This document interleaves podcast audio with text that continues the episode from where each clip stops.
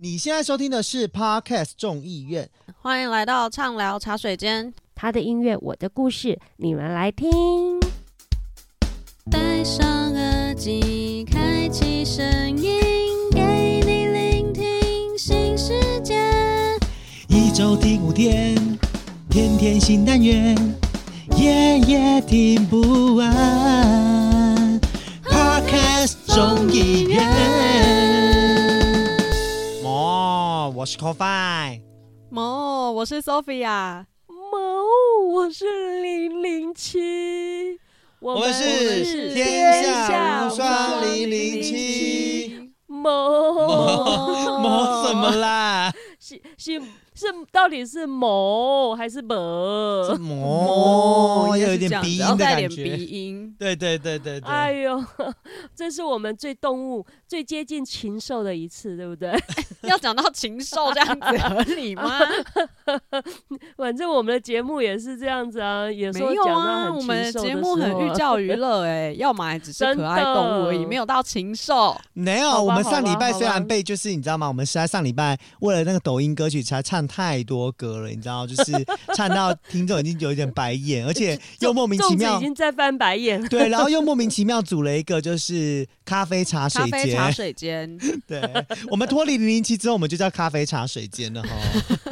好，就如如你所愿，as you wish，有没有？我们下次干脆干脆我们全部给他综合起来，我们一周只要别本来是天天新那个一周只要一集，现在变成一周只要一集，一周听一天咖啡茶。天天没单元，天天没单元，也没单元，真的天天 天天没单元，一周一单元，变这样子哦，对，一周听五天，一周听一天，一周是一单元，天天听不完。Podcast 众议院。哎、欸，我们我觉得可以耶，之后还是要继续乱唱歌。对，不是，我觉得很可以啊，就是咖啡茶水间。你有多想偷懒？啊、一周没有，我一集就会有两小时这样子，因为内容太丰富。其实我们的节目本来就很寓教于乐，你知道吗？我不知道你们最近有没有出游啦？因为像我，我其实我是香哈脸吗？脸脸出油啊！天气越来越热哎，狂出油，狂出哎，出油。等下这笑点在哪里？有啊。我明明讲出游是旅游的游，哦、旅游的部分。好，我要讲说，因为其实前阵子不是春节嘛，春假时间又妇幼节之类的。嗯、那因为好像我我从以前住北部，然后现在回到高雄市，我是住市区。那虽然我是乡村的小孩长大的哈，所以乡村旅游对我来讲，可能其实就没有什么特别的稀奇。可是因为我朋友高雄，他们从小其实。等于很都会的一个小孩子啦，他们就想说，哎，要带小朋友去比较乡下，然后我们就在聊聊聊，说，哎，你们以前，因为我们刚好在吃那个牛肉火锅啊，就很什么都能聊，就是，哎，那我说有一个那个就是旅游是那种农村旅游是那种。那个老牛之家在台南柳，哇！他们听到就觉得怎么可能有这种地方？那后后来我们就规划一日游，就从一些比较乡村旅游的那一种的景点，我就开始 Google，因为我们只安排一天，那我就找了呃高雄啊、台南、屏东这个区域的旅游。那其实我们本来南部就有一些就是农业乡镇，所以都是很多的选择啦。那后来我就想说，诶，我在搜寻过程当中啊，我就刚好看到。那个台南柳营，原来你知道吗？它有一个，我们知道柳营不就我们都以为是那个酪农牛奶，对不对？对对对，那我们我自己我自己在买，我也会买柳营出产的牛奶。要确定呢？哎，我真的，我真的，我 我我还买，我们家我是真的牛奶都我在买。然后我就哎，我就点进去看，哇，原来柳营呢，它不只有这个酪农业哈。他有一个，我我看了很感动，因为我自己是属牛，所以我只要看到有牛的字，我就有时候比如牛肉啊，我属牛，可是我爱吃牛，你知道吗？我就会，我就会，真的，我属牛，我又爱吃牛。我们家还务农，可是我们家就没有限制说不能吃牛这样子，所以呢，我就看到牛，我就会点进去，然后喂，原来我们台南呐、啊，它的农应该算也是。农业旅游的一部分，它可是它有一个，我让我点进去看，你知道我我真的看那个相关影片，我都快要感动到哭了，因为它有一个叫老牛之家，哎，不是老人之家哦。我，我很好奇一件事，是老牛，你为什么不让他们带他们去体验拔白玉萝卜就好？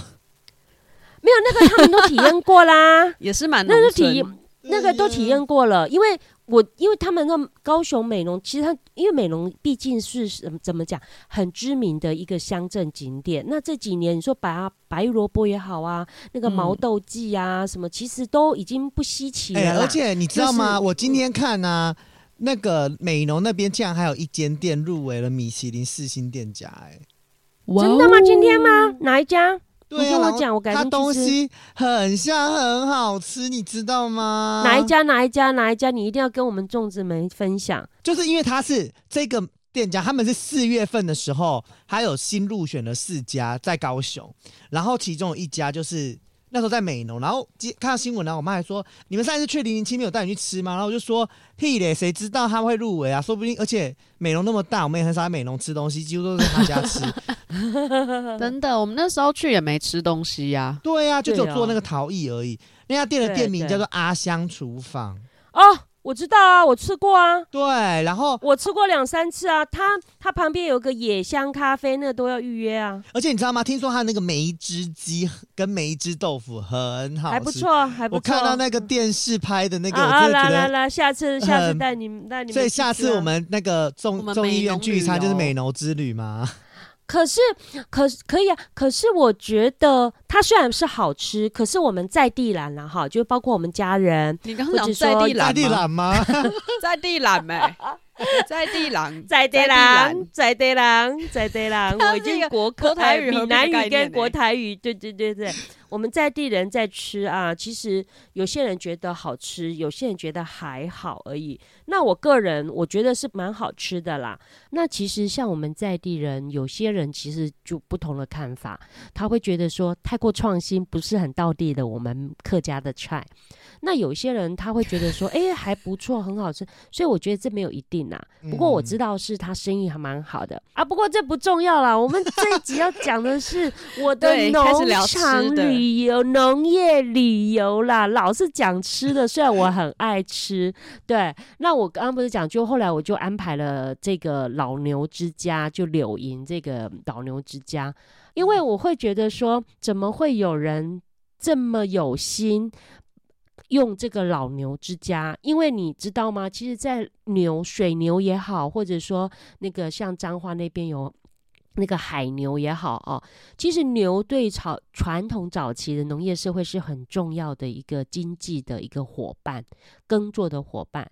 然后竟然会有人把这么没有产值的老牛，把它养起来，让它安养天年啊！因为我觉得说我没有经历过那个年代，所以我能够体会那种老农跟老牛的情感的依赖。你知道吗？其实全台湾唯一有在做这个的。单位其实，在台南柳营。喂，我那时候好像是看公视的新闻吧，看到的，就是他们有说，哦，就是所有这种老牛老牛之家，全台湾就是不是就只有只有那个柳营在做吗？可是除此之外，你知道为什么会一直做的那么有声有色？是因为它这个东西是纳入它的那个呃台南市政府的畜产科里面。就他们的农业局里面的畜产科，它是有一整个科室在管理这个机构，然后这个机构其实就是所谓的呃，因为很多那种退役的老牛啊，最后都会面临的就是被宰杀的这个命运。对对，所以因为。哦因为其实很多人对，为什么老牛就一定要被宰杀？它能吃吗？不是吃不吃，因为没有能力照顾，嗯、不大能吃了啦。而且对它没有能力照顾，然后它已经没有价值性了。对，哦，就是老人没有体力照顾老牛。对，类似这样，反正就是，然后所以其实台南市政府以前的台南县政府哦，他就成立了这个就是老牛安养中心，就是所谓的老牛之、嗯、老牛的家啦。所以后来其实其实就是。呃，开始就会对于这些就是颐养天年的，就是老牛来做一些认养的活动。可是你知道吗？因为其实全台就是应该说在台南这个地方，真正可以被就是得到这个认养，然后进入老牛的家的牛只，其实也并不算多。所以零零七去应该看到的是少了那个那个场场地很大，但是腹地很大，但其实牛的生活空间跟品质牛没几只，对，是不错的。就是他们的生活空间跟品质其实是很好，因为其实现在这个社会已经越来越少这种老牛了，就是用牛耕作了。对啊，没有我我觉得可能也没有，几乎没有，可能还有，但就是就是呃，我觉得比较偏表演性质，就是哦，对，就它没有经济价值啊。对，毕竟没有经济价值。对啊，毕竟现在的就是呃，电动这件事情，呃，这种电机化其实已经让。农耕生活让农耕的这个农夫们已经有便利了，越来越便利，对啊不，不太需要就是用到实际的。现在有替骨阿掐啊，没错就是用没错，替骨阿掐来取代老牛了。可是，所以你知道吗？就是如果你家有老牛的话，你就可以打电话到台南市政府，跟他们提出申请。然后那时候，呃，公司有讲到，就是申请之后也不一定是所有的老牛都可以进入，因为他评估几个点。第一个是这个老牛，他是确定以前是在做耕种。种的，就是它是真的是老耕牛，这是第一个，哦、不是你弃养的牛，不是你故故意故意弃养。差不多就是那种当真的有就是打过仗或者那种退役的退役老兵才能去农民安养中心的概念是一样的。对，呃，牛的农民之家，对啊，农民之家啊。对，然后第二个点就是他必须要就是入场评估后，这个牛只目前的身心是健康的。然后它的性情跟它的品种是不会对于就是在这里面的这个这个环境有造成不好的，因为我不知道可能会会这样子评估。我觉得其实主要原因还是评估它的健康，因为如果它今天已经本身它已经没有在耕牛了、耕田了，然后它又已经呃老化过度，就已经没有办法。已经不健康了啦。那其实或许他们会有其他的方式。然后他他们那时候是说，就是像符合的，那当然就是直接进入那个老牛老牛的家嘛。那如果不符合的话，他会转借给一些民间机构。所以我要讲就是，所以现在其实除了台南在做之外，云林也有在做这个老牛的家，因为。云林的情况比较不一样，嗯、就是云林对云林的话，它是一个就是因为这个哦，云林这个算很新哦，它应该是去年才成立的，它就是呃一个青农，好、哦，因为你知道之前毕竟我是跟 Jerry 老板一起主持这个就是农业相关的节目，所以就是有稍微了解了一下下，就是这个云林的这个青农啊，他自己就是呃创办了一个就是老牛的安养中心。然后他就是用比较人道，是是对，用比较人道的方式来善待这些退役的老牛。然后他会也会到学校去，呃，到各个学校去做校园的演讲，告诉大家这个牛耕文化啊，跟这些就推动这些其实呃曾经帮助过我们的的这些呃所谓的畜生，他们其实对 他们的畜生没有，就是我的意思说，就是以现在的人来讲，他们就是畜生的情况，其实就推动一些他们的生命教育，就是其实这些狗狗啊、猫猫或者是这些呃。呃，牛它陪伴我们的一些这些过程，所以它其实它就是自发性的，就是呃选择回到它云林的这个家乡，然后去重新的照顾这些老牛的善终。所以，因为主要也是因为它这个，就是你知道吗？云林毕竟就是我们也去过嘛，它就是很多都是稻田，非常多的田野，所以其实他也是算农业乡镇。对，他其实从小也就是跟他父亲在就是做种农，可是后来就是农耕这件事情也渐渐的就是。没有这么景气了，所以他后来就是离开了那个就是种田这件事情。反正他，我觉得他就是一个很有心的人啦。然后后来其实那个就是他收养了四只的老水牛，然后有两只就是已经、嗯、已经过世了，现在就是剩下慢慢走了。对，现在就剩下另外的两只。然后他也希望就是能够用这样子照顾的方式，继续让就是呃呃牛跟这种动物的一个生命教育继续推动下去。所以，其实我觉得这种人都是很伟大，因为你看，像这个是民间单位，他自己有在，嗯、他自己有说，就是他一个月啊，平均一只水牛一个月所需要的，就是饲料的费用，光是饲料这件事情就要三千块台币，哇、嗯，不便宜耶！嗯、而且它没有产值哦，你要留意哦，它没有产值哦。对啊，这就是一个照顾的概念。对，而且这个是不包含他们，比如说会生病。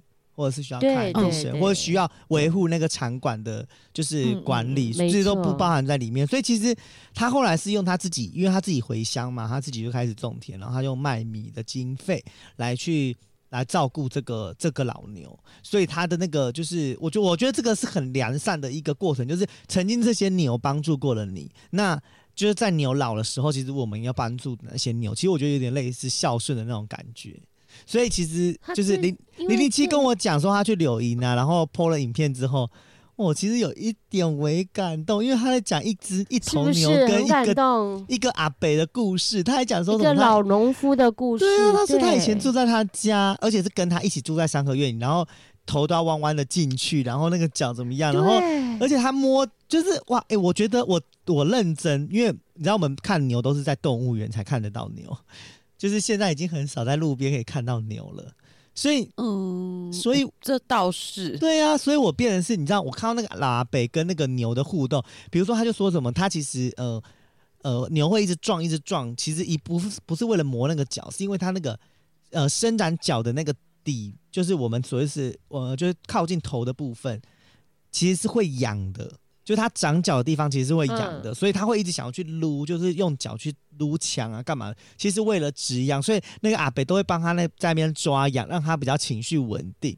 我就觉得我，好想哭哦，你知道吗？我看他在撸那个那个，就是把他当自己的小孩在照顾啊，对，就是撸那个、啊、他的脚，就不是当畜生，哦，真的是有情感的动物。他真的不是畜生，而且我觉得，所以我常我我看了这样几段影片，我觉得我感动的点在于，就是说，因为确实，呃，牛我们犯。广称牛啦，不一定水牛什么牛。我们牛牛，其实，在我们早期的农村的社会，它其实就是一个经济呃经济动脉很重要的一环。它可以是交通工具，也可以是生财的器具，甚至可以是拿来作为、嗯、呃，就是说人家讲早期我们在婚嫁的时候，为什么有一有一个叫做嫁妆一牛车？你们应该听过这一句。我有看过，那、嗯啊、就是其实就是对不对？它其实它。早期的农村社会，那个牛哈，不只是象征农农村社会的经济发展的不一很重要一环，它其实已经是有很多呃社会底层跟就是经济那种婚嫁的这个礼俗啦哈，还有很多像我们讲呃牛背上的牧童，他也是讲的就是在讲乡村生活，没有去读书，那我只好放牛，所以我觉得你看我们在生活中一直听到都是牛牛牛牛，所以我觉得牛。在我们的呃农村社会，它更是这么有情感的，尤其对于老人家。我还有印象，我小时候真的有坐过牛车，欸，哎，我小时候很小的时候，是真的坐过牛车哦，去田里面的那一种哦。我们家以前也有牛，也有我们家以前有养猪养牛过，然后牛是真的，我印象很小。然后，可是我还有印象，我有坐过那个牛车。讲到牛这件事情呢、啊，我不知道你们最近有没有 follow 一件事情，就是最近有一部跟牛有关的剧，公饰演的《牛车来去》哦，牛车来去。我跟你说，我认真觉得，就是、嗯、就这次的选角真的有一点让我大惊艳呢。我觉得很会选，怎么说？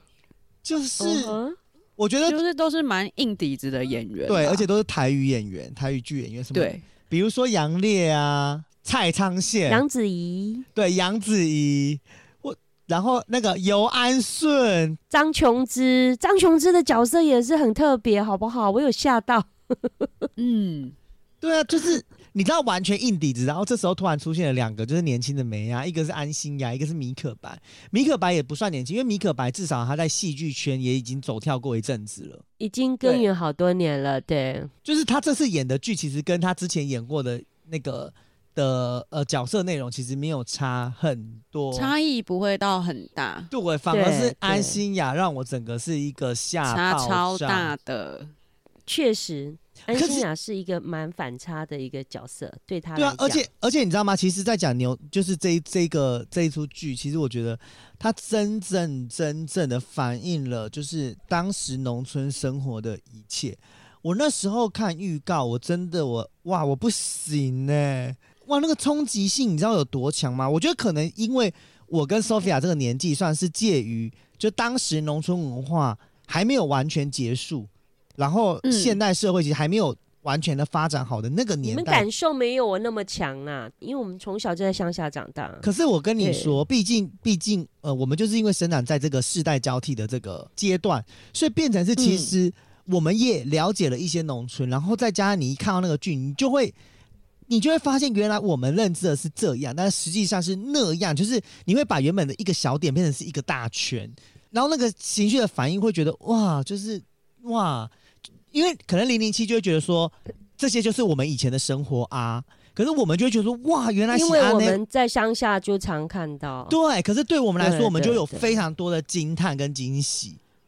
加上这出戏，我觉得，嗯、我觉得就是这不得不说啦，当初花系列真的是走在就是很前面，前面很真的很前面，对不对？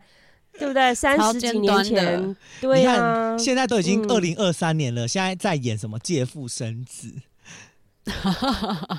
可是他演的借腹生子也是六十年前的事情，那种那个年代。他演的是另一种更传统的借腹生子。没错，没错。接下来要爆雷，所以如果你就是没有想要听剧情的话，你就可以先快转跳过，然后我也不知道跳多久，你就自己评估 哦。大概跳一下十分钟好了，就是，毕竟我们话蛮多的。对，因为。我觉得这个就是借腹生子这件事情，真的有让我大惊吓，因为就是哎、欸，原来那个时候是这样子生。对，而且你知道，因为他这个年代大概是在一九四三年的一个生活，就当时的台南，就在台南的一个呃佃农的一个生活。然后，因为他们、嗯、他其实在这出戏里面有几个家庭啊，一个就是呃就是呃农村的那个佃农，就是呃所谓的。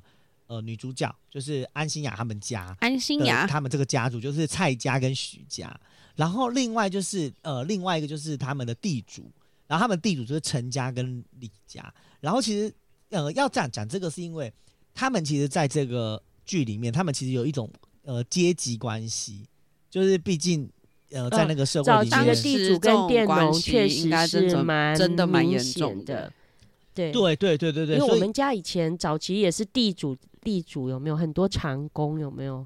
对，你是说你家是地主吗？所以你是地主千金。早期啊，没有没有，那我是说我爷爷那一代。所以你是米可白，是有长工。所以，所以你女儿确定是你生的吗？你女儿不是借腹生子来的吗？如果我活在那个年代，我就是米可白的那个角色，有没有？如果我活在那个年代，确实，所以我们在看这出戏，你会觉得说，呃，是蛮感同身受的。你说借腹生子的部分感同身受？哎、欸，我跟你说，我们家庄头，欸、呃，就是我们庄内啊。哎、欸，你怎么知道我在借？欸、我借了好几个。没有没有没有，惊呆。我们家那乡下，我们那个庄头里面呢、啊，又更里面一点，庄头是真的有这种事情。庄头是台语吗？就是地主佃农争争桃啦，争讨，争桃。就是我，因为我要讲客家话，我我你你，我想你们也听不。我们客家话叫总肚里，就是啊，那个口饭应该听得懂。总肚里就是征讨来对啦，好，我们那里叫征讨来对哈，总肚里好，好，就是就是征讨来，确实是有。这一出戏里面演的剧情哦，而且是呃，在那个年代，就是那时候我们还小嘛，哈，那我们可是就长大以后听长辈们。在讲这件事情，我们就会勾稽说，哦，是那个那个阿婆，你知道吗？我们讲阿婆嘛，哈，那个我们是有的呢。嗯、这个剧他也没有乱演啊，他确实在我们小时候里面的，就在我们庄里面，实际上是是有这个事实，认真发生过的，发生。哎、欸，可是可是当时真的真的，当时也是就是要上别人的老婆吗？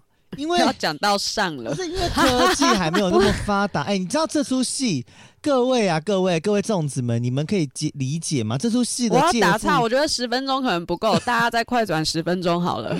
这个借腹生子真的是让我太惊吓，因为他是直接要，他是直接叫安心亚跟那个，就是等于是米可白的老公上。早期确实是啊，啊，早期就像你讲的，科技医疗没有那么发达。可是硬得起来吗？啊、所以确实是要发生关系啊。那如果有起来吗？我跟你讲，男生是下半身思考的动物，所以我觉得通常只是要不要而已，不会硬不起来。所以你老公，所以言下之意，你老公也是这样吗？我老公怎么样？他又没有要借腹生子，也是时时刻刻硬得起来吗？就是不管是谁。哎、欸，当然年纪有差嘛。那你他的故事背景是年轻人 小伙子，爆料孙哥哥年纪有差，当然有差啊。哎、我有点困难了。等一下，口饭我就不相信你二十几岁跟三十几岁没差。这个我们这个是身体构造的问题，我觉得不会到差这个我不知道多吧？啊，哦，那那我唔知啦，我没有试过别的男人，我不知道啦。一周阴几天？天天都新鲜。我们又等一下，我们又开始歪楼了。回来回来，赢不完。听 Podcast 众议院。我觉得我们什么都可以教这首歌，这首歌好好用哦。不是，我们才是抖音神曲吧？可是我必须说一件事，就是因为你要想，这借腹生子也不是，就你知道，女性要怀孕也不是，你今天真的。备孕期，对啊，你中就中那个盐，可是因为他已经生过小孩了，他已经生过小孩，表示他生得出来。对，你懂吗？生得出来跟容不容易受孕是两件事情啊。那万一就是进行了一次，我跟你说，结果失败，生得出来一个，马上要生很快，怎么可能？真的。我我跟你说，斩钉截铁上班的地方，那你那你那你生了一个，你有马上吗？开放留言哦，是不是有人生了一胎？你要不要生了以后第二胎就很容易继续生？没错，没错，这个是有很多个，我周边有好几个案例，不是不是不是，真的，可是你。可是零零七，我觉得一件事是，它会变得比较好收音，但是也不可能一炮就一炮一炮响吧？不可能吧？一炮响，怎么会不可能？哦、很多人一夜情都有可能的，怎么可能？哪有不可能的事情？可是因因为这个是准备着，对对，所以其实。呃，以前科技也没有那么发达，我相信没有办法算的这么精准吧？什么几天几天，然后什么什么期要上就上去，不是什么排卵期，或是就是比较难受孕的那那几天，然后就上了一炮。我觉得我们要去探讨那个，搞不好他演戏，他们每天做，他们搞不好早上做，中午做，晚上做，每天做。你的意思说那个剧可能就做了很多遍，但是演出来只演一集？当然啦，欸，很辛苦 哎，哦，我们一定要那么认真的去探讨。感情上的滋长哎，不意外了，我明白了，原来是这个意思，突破盲点，因为不止一次，就这出戏就不意外了，因为对，因为如果走完阴道就会走心，对呀，啊，哎，欸，你要想哎，欸，可能他可哎，欸，没有，我告诉你，等一下，这话题很严肃，为什么零零七一直笑？真的，零零七怎么这么不 OK 啊？我觉得为什么我们可以每啊，我们可以，我们为什么？每次都可以讲到讲到歪楼到愣，因为现在又快要十二点了啊！因为今天设备要用很久啊，所以又越录越晚。真的，而且 而且你知道吗？不不不，我很好奇一件事情，就是有可能在当时时代背景底下，他可能这一个月，因为以前大家知道女性的的的那个生理期是二十八天，应该是知道了吧？那如果知道的情况之下，所以他这二十八天。没有没有没有没有，以前女生对于自己身体构造机能，其实你说多么有概念，我觉得是。是不一定的，我觉得那个年代应该更没有、欸。那个年代是更没有他，他怎么他？哎、欸，可是那这样子不 OK 哎、欸。可是他怎么去算？不不不，我不认为他们有那么熟悉。哎、欸，如果照你这样说，那更麻烦了，因为你要想一件事情，我觉得这个那这样突然就觉得不合理，因为你要想哦，他可能第一次跟他做爱，他也不知道他什么时候受精啊，所以就要一直不断连续的做，做到他开始害喜，他才知道哦，他受精了。哎、欸，真的那个年代怎么验孕啊？没有啊，那个年代就可能就没得验，就是害喜了才会去，就是有害喜反应啊。哎，害喜已经三个月才会害喜吧？才会去有些人一个多，有些人一个没那么明显，就是才会去给人家打脉搏啊，量脉搏。为什么？对对，为什么早期的人生多？你像别说什么，我爷爷就有十几个小孩。Oh my god！爷爷，可是因为我们是有我们是有两个奶奶啦。那是因为当时没有保险套吗？可可对我，所以我要讲的是说，你刚刚讲的那个问题，其实有时候不存在。他只要就是探讨老牛，开始探讨到性行为，开始变成爷爷时间很多这样子。像像我爷爷，他等于有十几个小孩。那我们虽然是有两个两个奶奶啦，哈，呃，我要讲的是说，早期那个农业社会真的。呃，多多少少重男轻女，然后多子多孙多福气，这个是在农村社会，尤其以前我们家也是真的是务农的家庭呐、然后，所以你而且是有耕地嘛，就是要去种稻米啊，干嘛等等的，又有那个米仓啊、米行啊，要要碾米。所以其实我觉得我我能体会那个地主跟佃农之间的那种除了身份的差别以外，不，我现在没有要 care 身份的差别，我现在要 care 的点是，所以他们就是可能她已经怀孕了，她子宫里面已经有小孩了情况之下，男生还要继续的跟她。做爱打炮，然后继续的生小孩，因为你不知道他不行，不是，所以你因为就所以这件事情是合理的嘛？就是想舒服就合理。对呀、啊，我我我觉得没有什么 对呀、啊，我觉得不不，所以这所以一定要这样吗？一定要这样吗？因为不就就真的不可能像戏剧里面演的一炮而响啊？没有啊，我觉得有可能啊。那为什么很多人一夜情可能就不小心怀孕？他们不可能只打一次炮。然后就等三个月后再看她有没有怀孕吧。我是觉得不可能只有一次了。对呀、啊，因为你要想，如果他只打一次炮，那他怎么知道他这次受孕了？他就算他没有持续性时程要拉很长哎、欸。对呀、啊，她可能要拉一两个月吧。而且她剧情拉很长，她的剧他的剧情里面，你不觉得他有铺陈吗？是开始有感情了。没有，是先先上床。对啊，他是先上床，然后才开始慢慢跟这个人认识，所以代表他们，而且你要想哦，就代表他们一直连续做了至少两个月以上的炮。我觉得有可能啊。那我问你，如果零零七当时如果你是你是米可白呢？呃，但是你的公公跟你说，因为你不会生，所以你必须要去借腹。我跟你讲哈，他公公这样子叫叫他借腹生子，已经很很算是很给他面子了。那早期的社会很多就是把你离掉，或者说要纳妾了。你所以你懂吗？就是在第二个老婆、第三个老婆了。所以如果当时的你，你会接受？我可能会比较能接受借腹生子，哎，凭良心讲。可是你看，借了借，借了借，他就就爱上他啦，借出感情来。呃，借一份爱情，所以，呃，我我我我不知道，我我会觉得，因为总比那个二太太、三太太每天在家还看到，然后烦这烦那的，我就好多了吧。可是你知道这出戏的后面是多可怕吗？就是他们俩，因为他们几乎就也是生活在一起啊。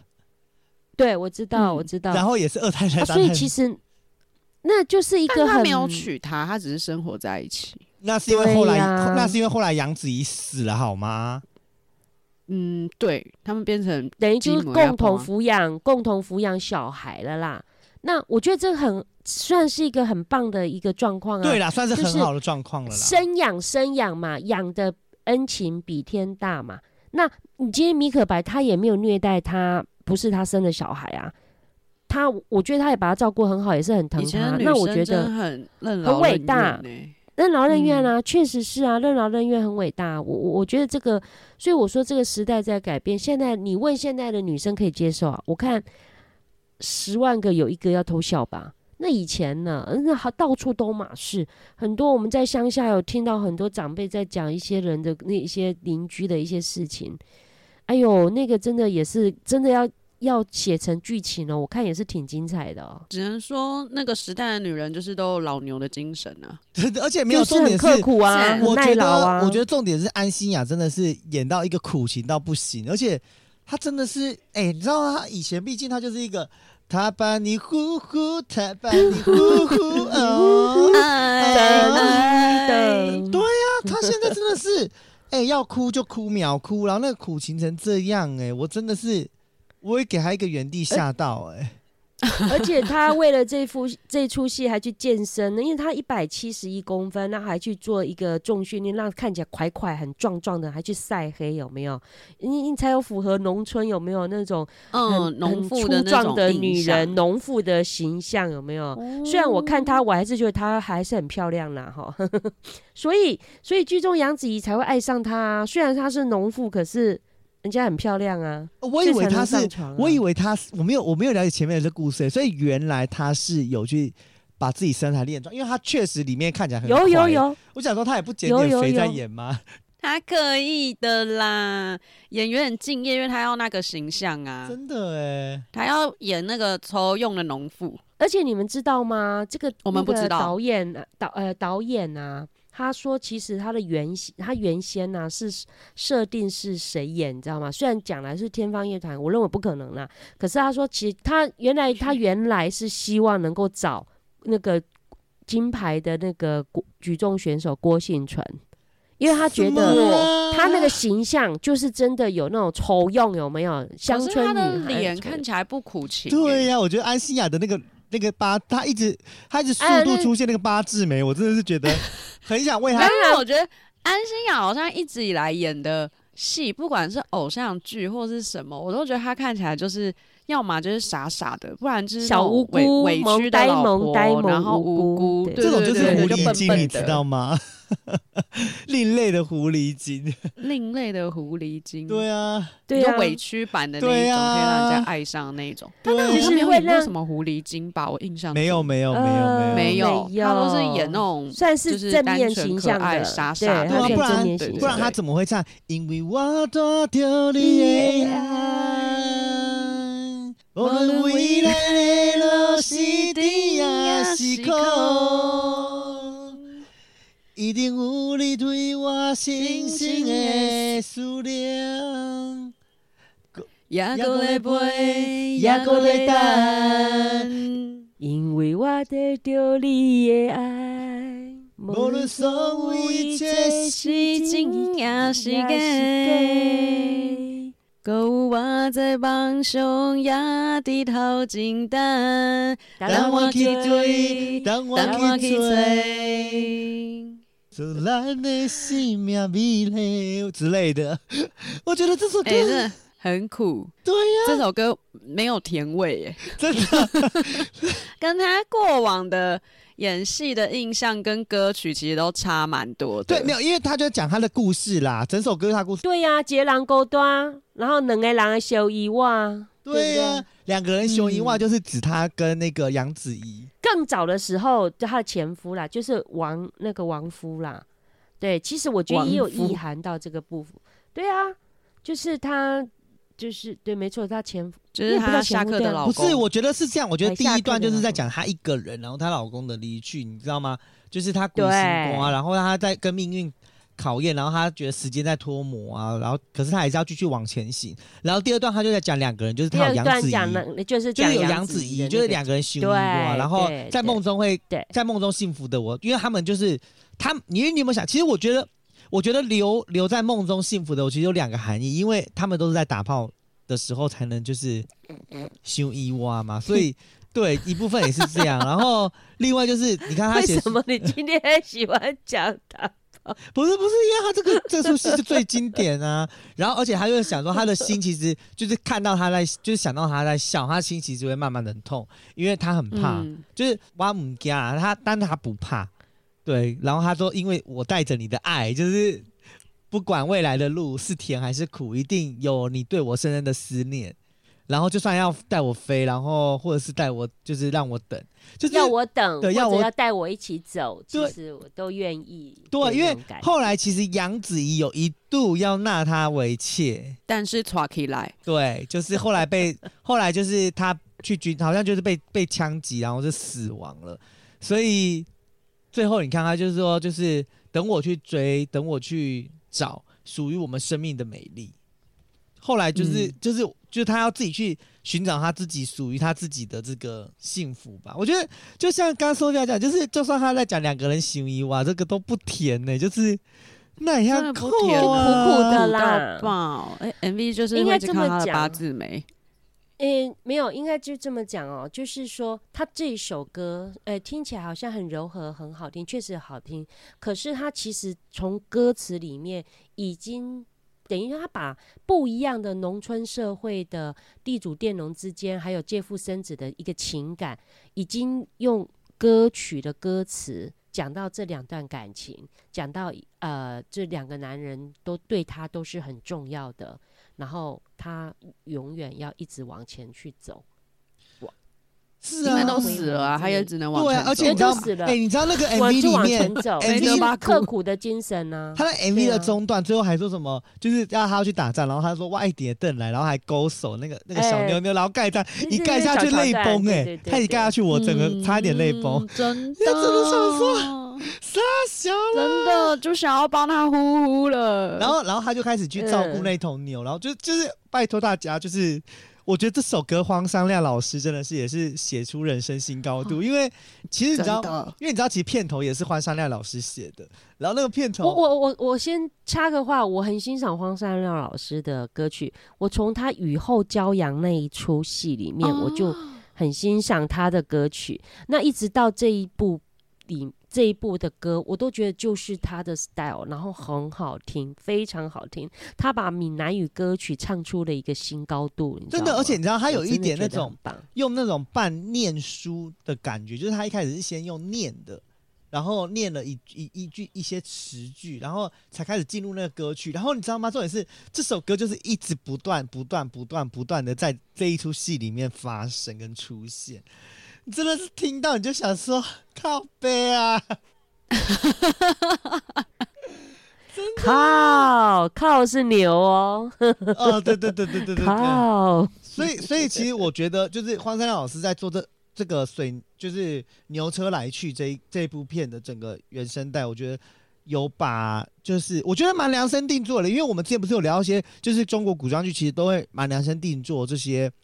就是剧里面的东西，其实我反而剧很搭的对剧都会有一首他们的属于他们的歌曲。那我觉得这这个剧荒荒山亮老师也把这一首歌，就是由安心亚女主角来唱，我觉得就是非常的到位。没有，因为你知道吗？其实就是安心亚的片尾曲是安心亚唱的嘛。但你知道，其实片头曲我们。虽然我们今天没有聊片头，但是我还是很想讲，因为片头如果大家有心去看那个整个 MV 跟那个老师他写的那个歌词的部分，其实大家会发现一件事，就是花山料老师其实他这首歌曲是以一个旁观者的角度在看，就是对他其实是想要写他是一只牛的视角，就是他就是那一只短巴，他来看待这件事情的一个视角，所以他其实，在片头他就加入了那种就是。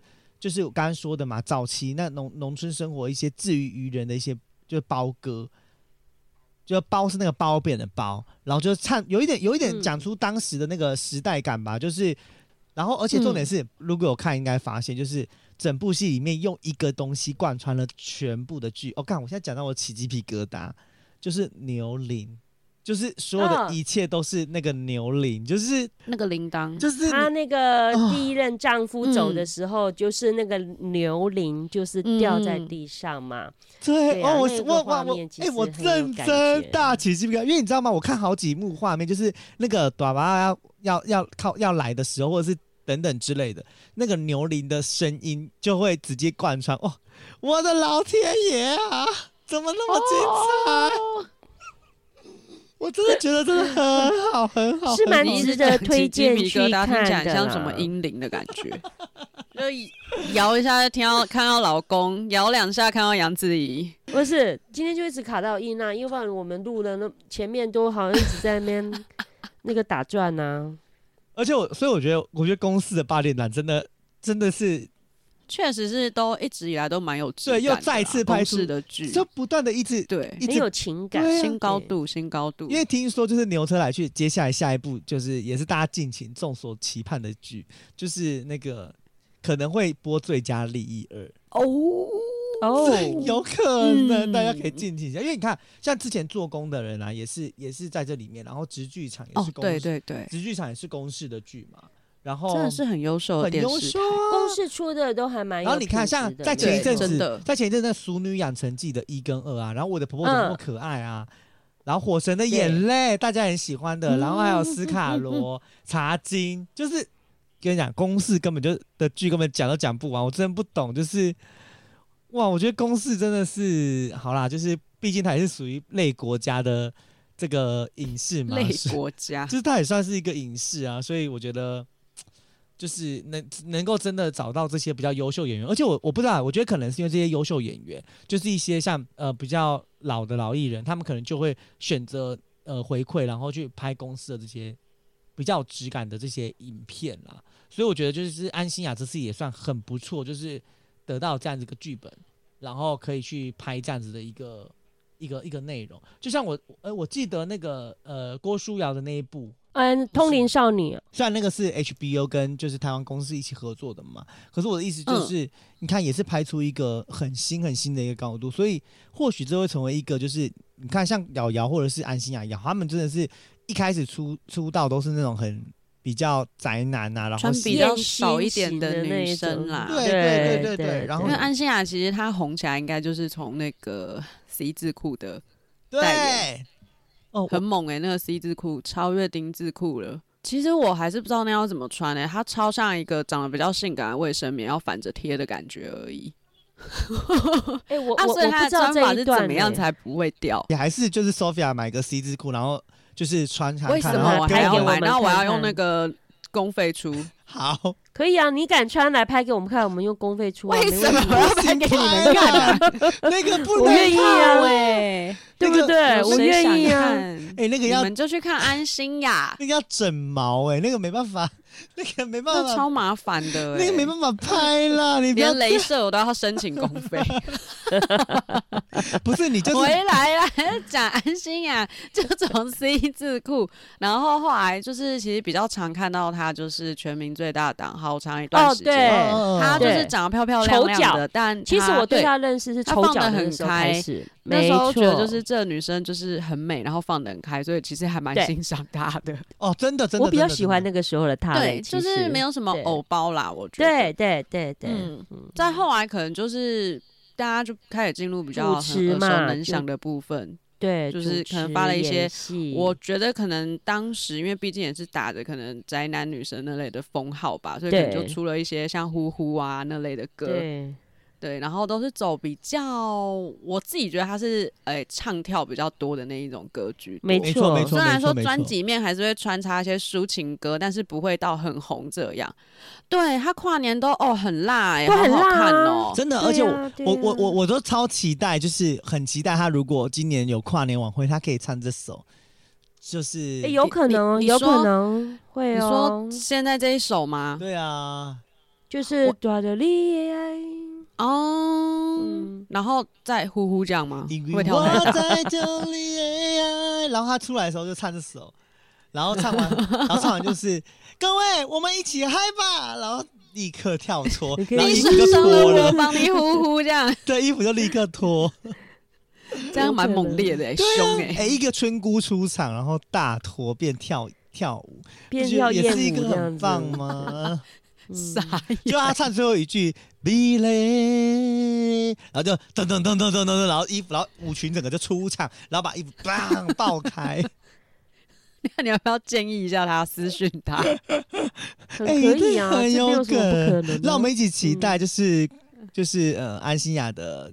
跨年之夜这样子，那我们 Podcast 众议院畅聊茶水间倒数第二集就在这边跟大家说拜拜，下一集就是最后一集了，哦、各位真的哈、哦，下次最后一集啊？对呀、啊，那我们下拜最后一集，我们下次这次讲完安心呀，我们下次要讲呃猛男的吗？呃、没有，那我们要有。哦要有让我跟 Sophia 两个人，这一集是让你开心到啦、啊，对不对？那下一集可不可以让我跟 Sophia 也开心？不会啊，之前给过你猛男，你自己不要的、啊。我们下礼拜见，拜拜，拜 拜。